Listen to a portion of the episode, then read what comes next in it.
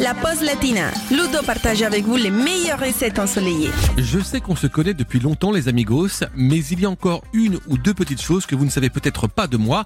Par exemple, en plus du chorizo, j'ai également un amour immodéré pour la polenta, figurez-vous.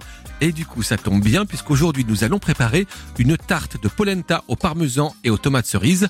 Alors on y va tout de suite pour la liste des courses. Il nous faut 150 g de polenta, 1 litre de lait, 12 jolies tomates cerises, 100 g de parmesan, 2 branches de thym, 2 cuillères à soupe d'huile d'olive, une cuillère à café de graines de moutarde, du sel et du poivre et on commence par laver les tomates cerises avant de les couper en deux. Ensuite, nous allons râper le parmesan, puis dans une casserole, faire bouillir le lait avec une branche de thym effeuillée, le sel et le poivre. Maintenant, on va verser la polenta en pluie fine et la faire cuire une minute seulement, tout en mélangeant constamment au fouet. Et puis, on va ajouter le parmesan et poursuivre la cuisson deux minutes sans cesser de mélanger. On verse la préparation dans un moule à tarte.